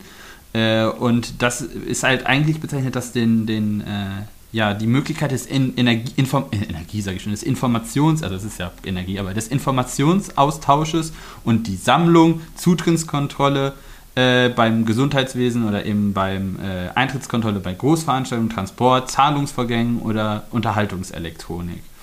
So, und eine Form der NFC, also der Near Field Communication, ist die RFID-Technologie, also die Radio Frequency Identifikation. Okay. Und ich glaube, ich hatte das so als zwei parallele Dinge erklärt. Ja. Äh, und so, dass es quasi das NFC so ein allgemeiner Überbegriff ist und RFID quasi ein Teil davon ist. Ähm, und das hat er hier auch nochmal, hat das auch so ein bisschen aufgedröselt in diesem Leserbrief, Leserbrief, nicht das jetzt Leser, Hörerbrief, keine Ahnung, äh, dass, dass das halt eben zwei verschiedene Paar Schuhe sind äh, und dass halt NFC halt tatsächlich nah fällt und dass das halt immer quasi sehr, sehr nah drin ist, aber ich glaube, das hatte ich auch er, er, erwähnt und RFID tatsächlich auch über längere Distanzen äh, funktioniert. Und da hat halt auch äh, uns, und das möchte ich jetzt auch allen Hörern raten, an zu einer RFID-Schutzhülle geraten. Ich glaube, das hatte ich nämlich auch mal zu, bei dem Thema angemerkt, dass Ja. halt, dass man die, dass wenn man zum Beispiel auch mit seinem Portemonnaie einfach durch die Gegend rennt, da braucht man gar nicht so nah ran. Also Corona hat dem halt ein bisschen Abhilfe geschaffen, weil wir alle Abstand halten müssen, das würde halt auffallen. Äh, Es gibt keine Menschenmassen mehr, aber mit AFID würde es auch reichen, einfach die anderthalb Meter und dann kann man halt Karten auslösen. In einigen Fällen sind die Daten halt da verschlüsselt, die da drauf sind oder halt erreichbar sind. Dann kann man da nicht so viel mit anfangen, es sei denn, man hat die Verschlüsselung geknackt. Das ist halt auch möglich. Äh, aber ich glaube, ich hatte als Beispiel das Semesterticket hier in Aachen äh, genannt. Das hatte ich nämlich auch schon mal ausprobiert. Das kann man mit einem normalen, sogar äh, NFC-Lesechip halt in jedem Handy, Mobil, Smartphone einfach auslesen. Und da stehen die alle Daten, alle Kundendaten einfach unverschlüsselt drauf. Äh, und ja, wenn man das nicht wollen würde, vor allen Dingen, wenn es dann halt auch um sowas geht wie Bankkarten oder sowas, äh, sollte man sich dagegen schützen. Das ist relativ einfach, weil das sind einfach, also basically wäre das halt ein Portemonnaie mit einer Alufolie, die da eingearbeitet ist. Ich hatte auch extra darauf nochmal hingewiesen, dass das kein Aluhutzeugs ist. Was natürlich ja, äh, ich glaube, es hat, das würde auch klar, weil ich dann erklärt habe, wie das halt funktioniert, dass das halt elektromagnetische Wellen sind und was ist der quasi äh, das Papier zum Stein der elektromagnetischen Wellen äh, sind natürlich, ist die Alufolie, weil da dran äh, breiten sich halt dann die Wellen aus und kommen Ja. halt dann einfach nicht durch, weil sie da halt kleben bleiben in dem Sinne. Mhm. Äh, es- weil es halt elektromagnetische Wellen sind und Metall und Elektromagnetismus ist halt dann äh, Ende im Gelände. Aber also braucht man da- ist doch gar nicht magnetisch. Ich hatte ja auch elektromagnetische Wellen gesagt. Ja, siehst du, die sind doch magnetisch. Die sind doch Nein, okay. magnetisch. Genau. Ich, ich halte die Klappe. Magnetische. Wellen, das sind die, die Magneto aussendet. Ne? Ja, genau. Ja. Also es hat nichts mit äh, das hat nichts mit magnetischer Anziehungskraft zu tun. Soll ich jetzt nochmal elektromagnetische Wellen wiederholen? Nein, nein, nein, nein. Okay. Ich wollte dich nur ärgern. Oh Gott, Agathe, das kriegst du echt gut. Ähm, also dazu wurde gerade, und das kann ich auch herz herzlichst weiterempfehlen, dass man das machen soll. Ich habe immer noch mein, mein Portemonnaie aus der Schulzeit. Vielleicht wäre es auch mal nötig, das zu upgraden. Ähm, das ist ein sehr, sehr gutes Portemonnaie. Das hat sich schon so schön an mich angepasst. Ja, genau. Ähm, und äh, dann ga, gab es ja halt noch verschiedene, er hat er noch verschiedene Beispiele, die, die fände ich eigentlich ganz cool, dass man da, das, das, die wollte ich auch mal so äh, drüber zu zum Beispiel bei den NFC-Tags. Äh, das ist ja momentan auch ziemlich wieder am, Au Apple hat das jetzt neu aufgerührt mit den Ja. AirTags. Äh, Genau, wieder die- sehr lustig. Äh, und äh, er hat das gesagt, er hat auch schon äh, öfters welche halt so auf Sticker, also quasi Mhm. NFC-Sticker gemacht und die halt in U-Bahn verklebt oder, oder sowas, äh, wo man dann auch quasi. Also es gibt NFC-Tags, die halt bis zu 4 MB Speicher haben. Das ist halt für C-Code oder Python-Code ist das halt, also ist das halt. Wobei, sorry, mal kurz viel. zurück zu den, zu den Apple-Tag-Dingern da. Ja. Das ist doch kein NFC, oder? naja, da ist halt schon. Ja gut, die haben halt ja noch die Funk, die, das ist NFC oder nicht? Meines Erachtens ist das ein NFC. Oh nee, Gott, das kannst du doch über die Wo ist-App sogar orten. Das ist doch eher Ja, aber geht das nicht dann halt per. NFC über die Apple-Smartphones und die geben das halt dann in die Cloud weiter? Ja, du kannst das Ding ja auch orten, wenn du es irgendwo auf ein Feld schmeißt. Da ist ja kein Apple-iPhone. Ja, in und wie Nähe. funktioniert das dann? Jetzt hätte ich Ich das dachte, ein GPS-Tracker ist das. Ja, und wo kommt die Energie daher? Da ist ja eine Batterie drin. Da ist eine Knopfzelle mit eingebaut, soweit ich weiß. Das ist ja lustig. Okay, ich hatte gedacht, das ist. Gut, dann sprechen wir nur über NFC-Tags. Weil die haben ja selber keine Stromquelle, die werden ja quasi dann, Ja. wie ich das da erklärt hatte, über die elektromagnetischen Wellen, die sie gleichzeitig auslesen, bestromt äh, und senden dann halt einen Datenbereich. Und tatsächlich hat er das dann so, er hatte tatsächlich so NFC-Tags gebaut äh, mit, äh, mit so kleinen textbasierten Spielen drauf sogar. Also wenn du einen von seinen Stickern findest, Ja. könntest du dich dann da vorstellen und ein, ein Spielchen spielen. Das fand ich eigentlich eine ziemlich coole Idee. Äh, du könntest da zum Beispiel Hunde mit chippen, streng genommen. Also du könntest so ein Ding halt ans Halsband einfach dran machen. Äh, oder auch, es gibt tatsächlich auch so Body Modifier, die sich sowas unter die Haut Werden nicht sogar, sogar Hunde und Katzen zum Teil wirklich so gechippt, dass sie Ja, so richtig, natürlich. Da gibt es ja dann so Lesegeräte. Ja. Das sind so Kapseln, so kleine. Die ja, sehen so aus genau. wie so kleine Kapseln. Und die kannst du dann halt auch mit so einem Lesegerät äh, auslesen. Aber sowas würde ich ja nicht selber machen. Aber wenn du sowas selber basteln würdest, würdest du halt so ein NFC-Tag nehmen und das ans Halsband hängen. Das würdest du ja nicht ja, deinem okay, Hund unter die Haut jagen. Gut, fair enough, hast recht. Das würde ich dann nur von einem Profi machen lassen. ähm, äh, was ich dann, dann zu RFID, da man da ja eine äh, höhere Reichweite hat, äh, das wird auch schon mittlerweile halt in der Logistik relativ viel verwendet. Also, dass man so quasi, wenn du so eine große Lagerhalle hast, zum, zum Beispiel Routenplan, wenn du da so mit einem Gabelstapler durch die Gegend fährst, damit du da äh, damit der, der Computer im Gabelstapler schon vorher weiß, wie viel wo zu, zustande ist, können halt diese Items quasi immer dann senden über die Technik. Technik. Mhm. Wenn du das jetzt auf dich zu Hause übertragen würdest, um das mal selber zu basteln, könntest du zum Beispiel deine Vorratskammer damit ausstellen und dann könntest du quasi äh, von deinem Schreibtisch oder von, von, von der Haustür quasi nachgucken, wie viel Müsli du noch im äh, Spind stehen hast. Ja, das ist Oder praktisch. sowas. Ja, ähm, das, äh, ja, wer jemand das nachbasteln möchte, ich werde in die Show Notes auch noch dann den Link, den ich hier von ihm bekommen habe, äh, mit einem, also GitHub-Link. Das ist ja quasi äh, Open Source Tool für halt das Phasen von so äh, NFC Tech Code, also quasi so basic, wie man dann damit arbeiten kann. Selber schreiben müsste man das halt auch noch selber, aber jeder, der halt eigentlich so ein bisschen mal mit Python gearbeitet hat oder sowas, äh, sollte das eigentlich hingehen. Python ist halt auch eigentlich wirklich simpel. Und da es Open Source ist, frag Google, Google ist dein Freund. Es, es gibt alles dazu. Es ist, du, ich habe auch keine Ahnung davon und da kommst du eigentlich immer weiter, wenn du so ungefähr einen Plan hast, wie so Umsetzungen da drin funktionieren und weißt, wonach du dann suchen musst und auf einzelnen Funktionen, kannst du dir das basically eigentlich zusammen kopieren. Ja, das stimmt. Muss nur die Variablen-Namen ändern, aber sonst ist das halt auch ziemlich cool.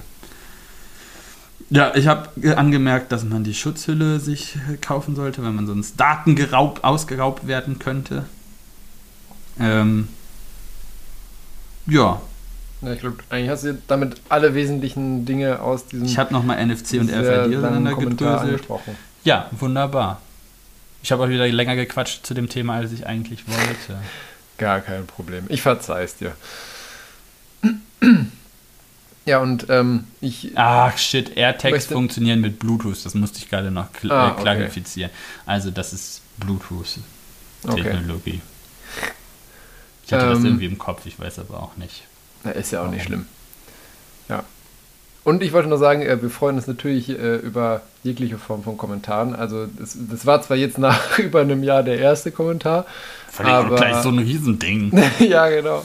Nee, aber ich, ich freue mich immer, wenn wir irgendwie Kommentare kriegen, weil dann können wir auch darauf eingehen und ähm, uns mit unseren Zuhörern auseinandersetzen. oh Gott, Alter.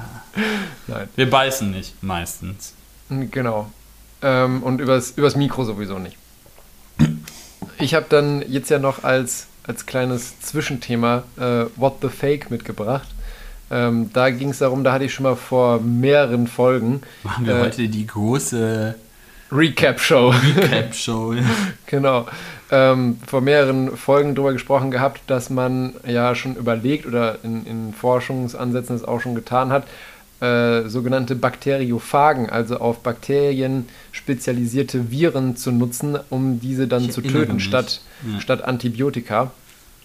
Und da gibt es jetzt ein, ein Update aus, der, ähm, aus einer Forschungsgruppe in Jena, weil das ähm, sozusagen, ja, wie soll ich sagen, das, das, das Gute war es gleichzeitig das Schlechte an den Bakteriophagen, weil diese Bakteriophagen sind halt sehr speziell, was die, ähm, was die Bakterienstämme angeht, die sie infizieren können und damit eben dann ähm, neutralisieren können, was es halt ähm, für den tatsächlichen Einsatz, sage ich mal, in der Klinik ein bisschen unbrauchbar macht, weil du eigentlich nie so exakt wie die Bakteriophagen selektieren herausfinden kannst, genau was für einen Stamm der Patient denn jetzt bitteschön in sich trägt.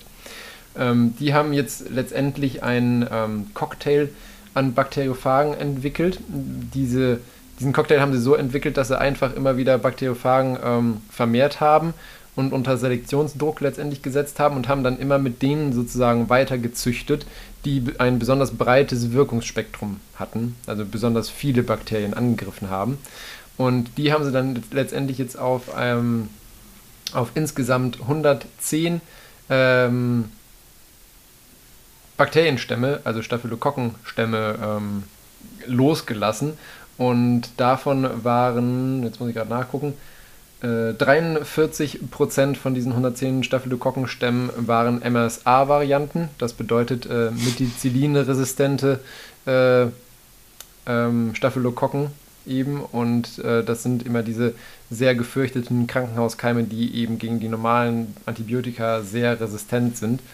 Ähm, und von diesen 110 Staphylokokkenstämmen waren letztendlich 101 sensibel gegenüber diesem ähm, Phagen-Cocktail letztendlich, sodass man da einen ganz guten Mix sozusagen gefunden hat, um diese ähm, MRSA-Erreger zu bekämpfen.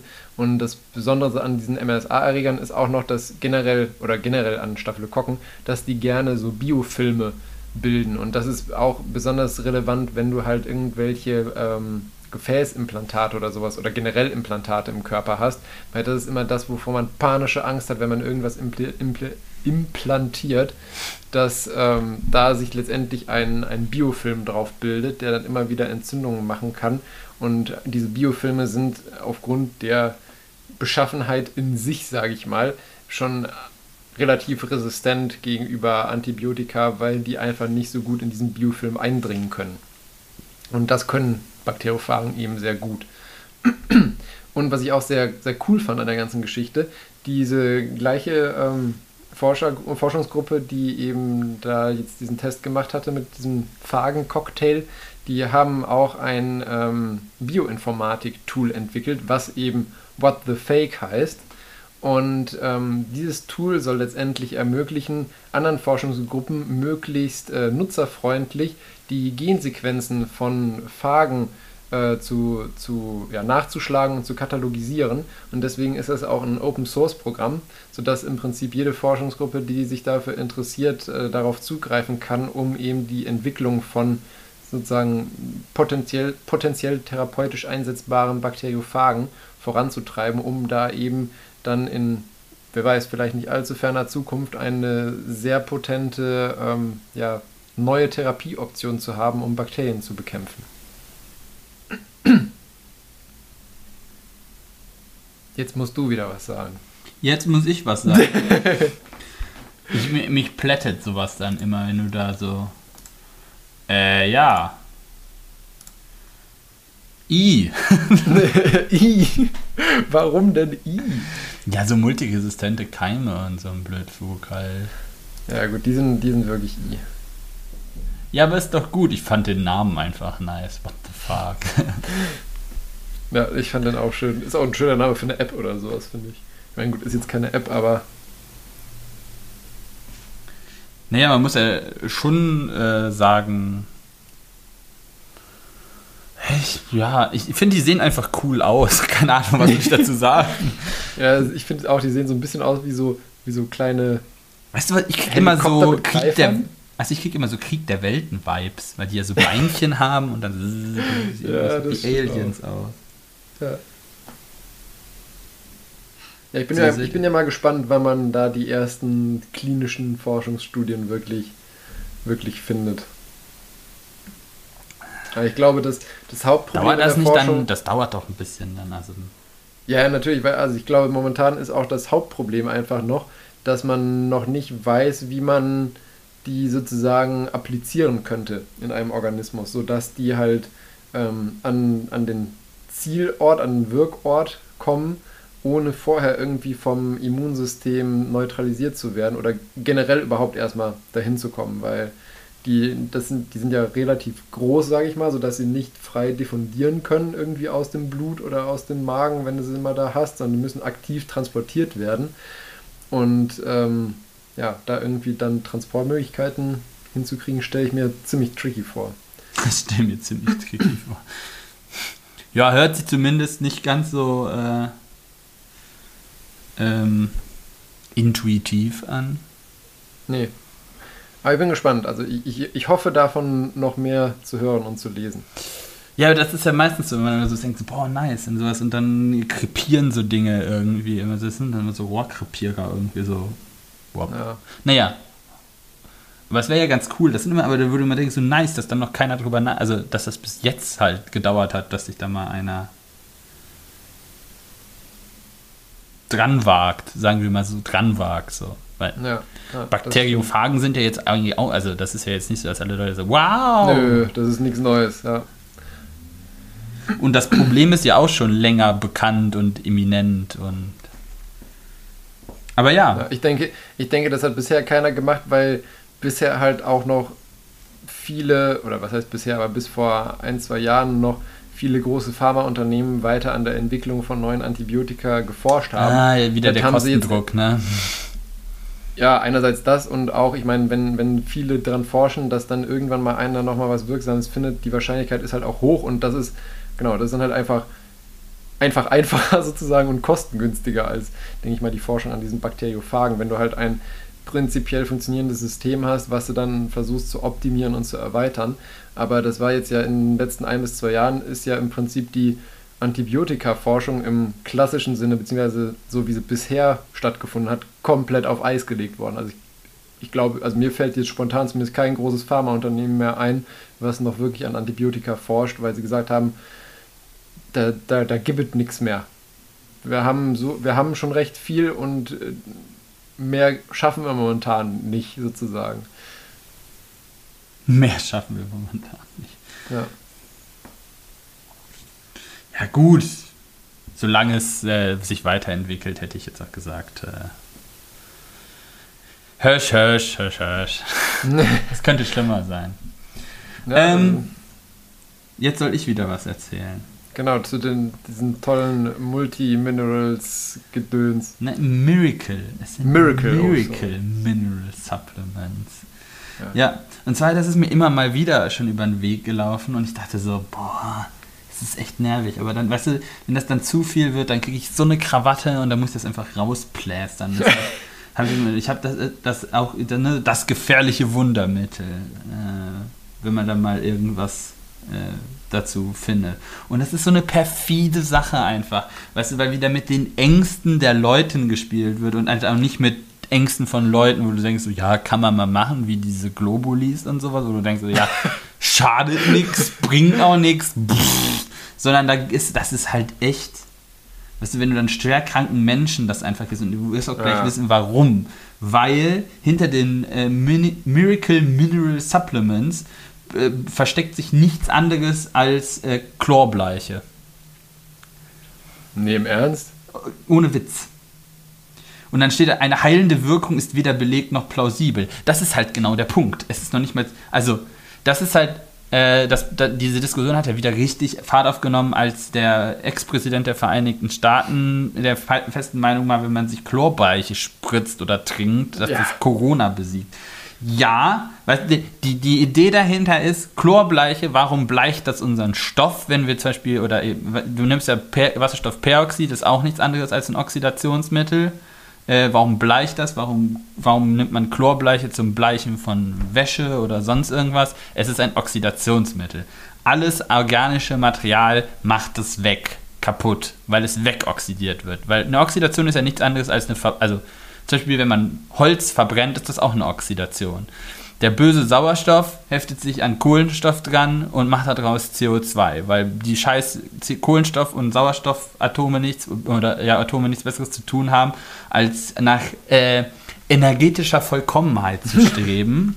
das passt ja, das passt vollkommen in das Wunschdenken Ja, des Klientels sagen. Ja. äh, und halt wegreagieren. Und das alles Organische besteht immer hier, also auf diesem Planeten, alles aus Kohlenstoff. Das heißt nicht, dass es woanders auch so funktionieren muss, aber hier schon. Und deshalb kam, ist das auch mit den Oxidationsmitteln so toll. Und das macht dann ja schon Sinn, wenn man sagt, ja, wir wollen die Viren töten, also oxidieren wir die weg, weil das ist, die sind ja auch auf Kohlenstoffbasis. Ja, die oxidierst du damit weg Aber auch alles andere. aber auch alles andere. Das ist nämlich der Punkt. Sie haben damit nicht Unrecht, dass es hilft. Sie schreiben den MMS allerdings zu, dass das Zeug weil es magisch ist, weiß, was böse ist und was gut ist. Und deshalb Ah, lässt es dich in Okay. Ruhe und das, das ist wie programmierbares Wasser, informiertes Wasser. Das weiß ja auch, was gut ist.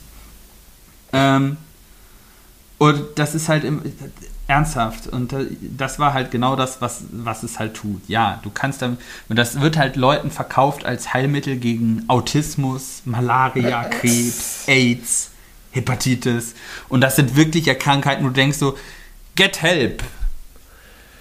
na, Mach was ich Richtiges. Ich, mein- stell mir vor, also nicht, ich spreche jetzt nicht von Leuten, die äh, quasi Ende therapiert sind, Ende Krebs therapiert sind und keine Aussicht mehr auf Erfolg steht, wo du denkst, ja, okay, die können dann auch noch Chlorbleiche trinken. Nein, tu das nicht, aber weißt du, stehst du, was ich meine? Aber es geht mir jetzt um die Leute, weißt du, die mit konventionellen Therapiemethoden, dass denen zu helfen wären, aber die sagen, oh nein, ich weiß nicht, weißt du, so Chemo und Bestrahlung, das hört sich auch alles so, das macht mir Angst, das hört sich alles so scheiße an, aber hier, das sind Magic Mineral Supplements und die Typen, die das verkaufen, die sind ja auch immer so, die, das sind so Feel-Good-Heinis, ne? Und das wird alles ganz toll und sowas.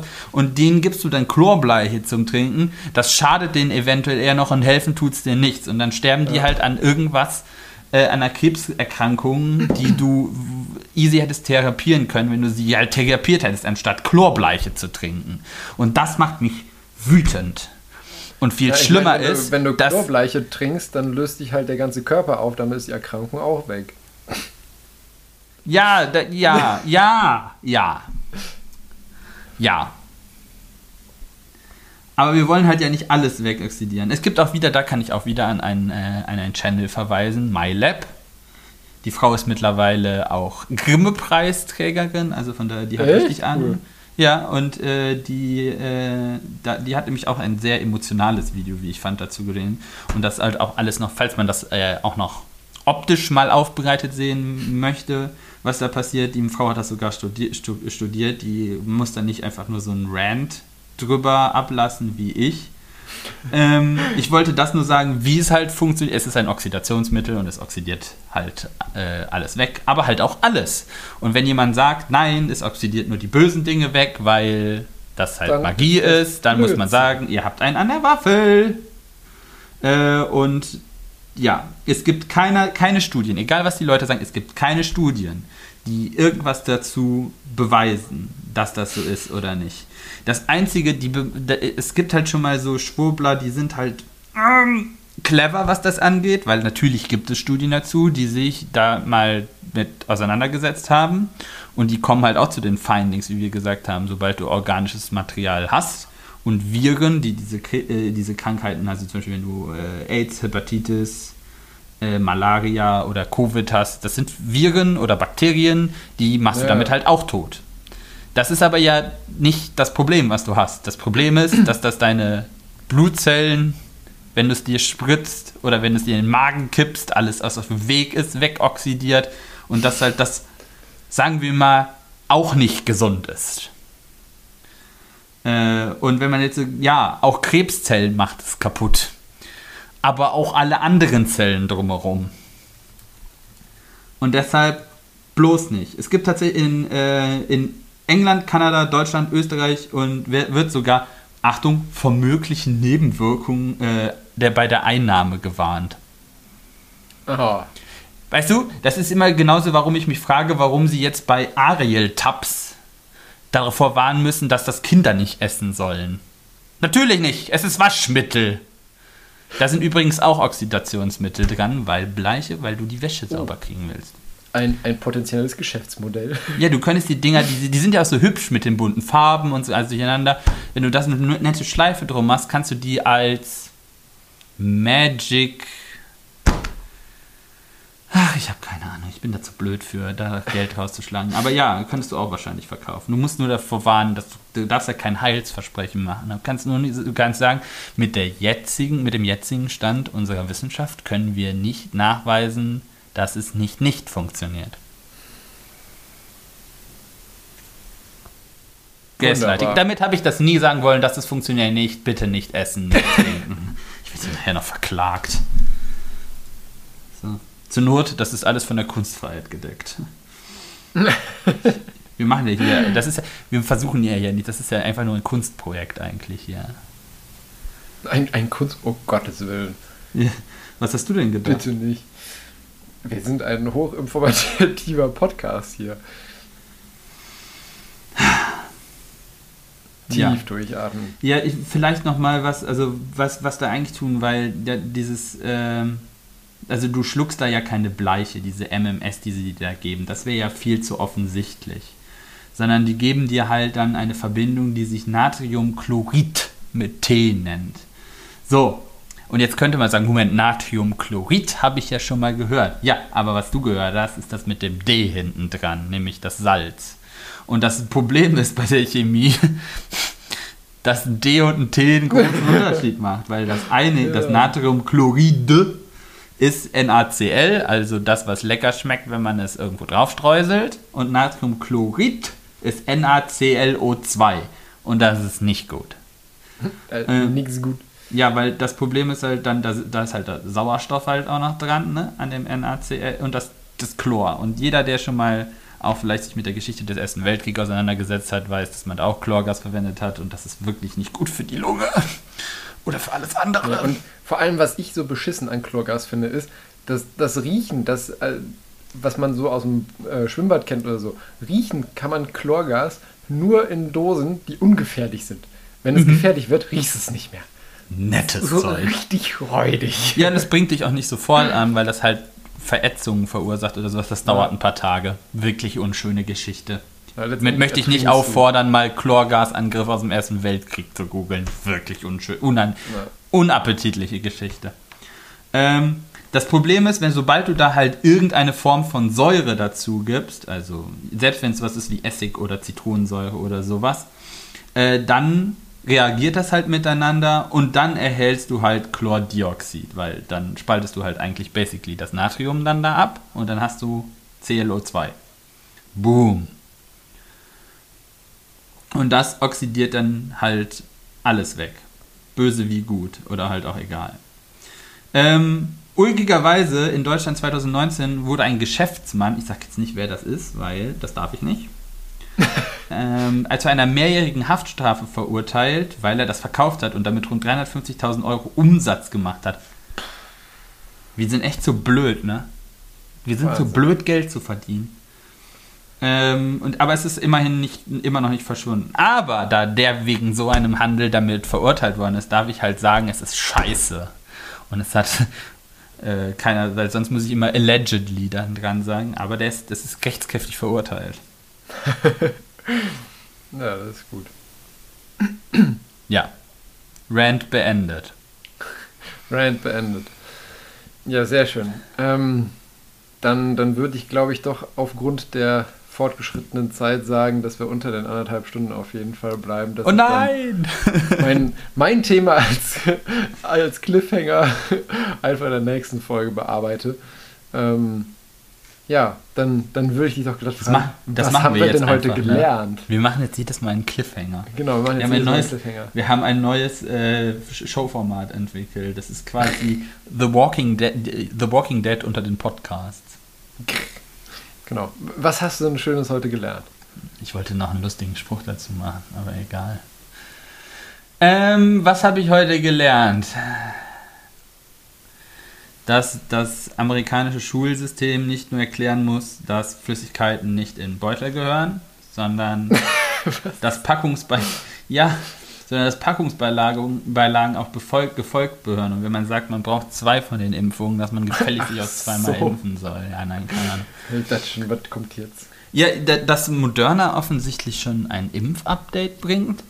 Wobei ich ja darauf gehofft habe, dass da was dran war mit den äh, 5G-Chips von Bill Gates in den Impfungen, weil dann hättest du das einfach over the air machen können, also over the air Updates. Das wäre echt praktisch. Wobei bei Windows-Updates bin ich mir ja nie sicher, das kann ja auch das System kaputt machen. Weiß True. nicht, ja. Ähm, ähm, ähm, ähm, ja, dass wir. Ich bin froh, dass wir doch noch eine, auf einer anderen Ebene gelandet sind, als mit diesem Tod auf Rezept oder sowas, also mit der Sterbehilfe. dass Ja, sich da das tatsächlich aber was getan hat, dass äh, Ärzte da jetzt tatsächlich ich möchte nicht sagen, so angehalten werden, aber dass es tatsächlich jetzt auch äh, in der Verantwortung des ärztlichen Berufes angelangt ist. Ja. Wenn man das so sagen möchte. Ja, und ich finde Bakteriophagen immer noch cool. Aber weil, weitestgehend nur, weil sie cool aussehen, weil ich keinen blassen Dunst von der Scheiße habe. Aber sehr beeindruckend. Immerhin. Ja, ähm, äh, was habe ich gelernt? Was hast dass, du gelernt? Äh. dass ähm, letztendlich Jetzt planmäßig. Ich habe gar nichts gelernt. Oder? Nein, das, das, das planmäßige Geldverbrennen in Form von, von äh, Weltallraketen gut nach Plan läuft. Und äh, ja, dass, dass die SN15 ja, endlich mal gelandet ist, ohne in die Luft zu fliegen und dass die, die Forschung da jetzt weitergehen kann. Nett. Ähm, ja, ich, ich habe gelernt, dass ähm, man mit NFC-Chips auch im Alltag lustige Sachen Boah, ich bin kann. echt kurz, wenn ich wenig Zeit hätte für die Scheiße, ne, würde ich das ja. garantiert machen. Ich bin ja so ein Home Automatization Fan. Ich habe ja meine Kaffeemaschine und meine Türklingel schon automatisiert angebastelt. Aber das fände ich, fänd ich wirklich cool, weil ich mir oft auf der, im Büro sitze und mir denke, so scheiße, wäre eigentlich clever, wenn du jetzt noch einkaufen gehen würdest. Aber ich hab, dann habe ich halt, dann kaufe ich halt Dinge dreimal ein oder sowas. Das wäre eigentlich ziemlich awesome. Vor allem für sowas wie Klopapier oder sowas. Was man nicht immer einkaufen geht, was aber blöd ist, wenn es nicht da ist. Das ist wahr. Ja. Und äh, gleichzeitig habe ich damit gelernt, dass wir auch Zuhörer haben, die tatsächlich uns Feedback geben. Krass, ne? Ähm, ich habe mich ja. auch mittelprächtig gefreut darüber. Weil ja. die quatschen ja eigentlich immer nur so ein Void rein, eigentlich. Ja, und ich habe gelernt, dass äh, Chlorbleiche weiterhin einfach nur ins Putzmittel oder ins Waschmittel gehört. Nicht in den Magen. Nicht in den Magen, genau. Ja, dann ähm, glaube ich, sind wir damit auch am, am Ende dieser wundervollen Folge. No. Und äh, dann, dann bringen uns mal mit dem humoristischen Rauskehrer noch raus. Ist auch nicht allzu lang, aber hat wieder einen realen Bezug. bei vielen Technikproblemen befindet sich das Problem vor dem Bildschirm. Außer bei Druckern, die machen das mit Absicht. ja, das, das stimmt. Drucker sind wirklich eine Ausgeburt der Hölle. Ja, ich Merke hatte ich letzte Woche täglich auf der Arbeit. Ich hatte zwei Drucker, äh, zwei Drucker hier zu Hause und letzte Woche haben sich beide ent äh, dazu entschieden, so nö, nö, wir nö. verbünden uns gegen dich. Ja, ja. Der eine ist halt ein, äh, ein, ein, ein Bunt-Tintenstrahldrucker, der scannen kann und der, ähm, keine Ahnung, eine, eine riesige Diva ist und eigentlich bis jetzt hatte ich immer noch so einen schwarz-weiß Laserdrucker für halt wenn man mal mehrere Sachen ausdrucken muss und der war über LAN angeschlossen, sehr zuverlässiges Ding. Da hat sich jetzt aber auch der Toner dazu entschlossen, dass er leer ist und die LAN-Verbindung funktioniert nicht mehr zuverlässig. Oh. Fürchterlich. Aber wenn die LAN-Verbindung nicht mehr funktioniert, dann bist du echt aufgeschmissen. Oh ja, weil anders kann ich dem keinen Druckauftrag zugehen und dann ja. denke ich, what the fuck? Ja, enden ja, wir damit. Genau, enden wir damit. Drucker, ähm, go fuck yourself. Nein, das kannst du ja weg, nicht sagen. Das, kann, das, kannst du ja wegschneiden. Oder piepen. Ja, muss ich erstmal einen Piep finden. ich mache mach jetzt einfach einmal Piep. Ja, genau. Und das schneidet dann drüber. Okay, wir sind, wir sind Vollprofis, was wir Ja, ja, wir machen das hier alles. Äh genau. Ja, dann, ähm, es hat mich äh, wie immer gefreut. Es war mir ein Fest. oh. Und ich würde sagen, ähm, wir hören uns in alter Frische in zwei Wochen dann mit neuen Themen. Und ja, hoffentlich wird das Wetter bis dahin noch ein bisschen wärmer und konstant schöner. Ja, ich, hab, ich möchte halt auch mal rausgehen. Weißt? Es ist immer so, ich, ich bin quasi schon fest umgezogen, sitze hier drin, will dann rausgehen und es regnet aus Strömen. Denke so, ja, scheiße. Dann ja. ziehe ich mich quasi wieder als Couch Potato an, sitze mich vor dem Computer, auf einmal kommt die Sonne raus Sonne, und ja. du denkst dir, what? Äh. ich darf ich soll nicht wieder verfluchen. Ich, keine Ahnung. ja. ja gut, dann ähm, wir hören uns in zwei Wochen. Mach es gut. Halt die Ohren steif. Bis dann. Tschüss. Tschüss.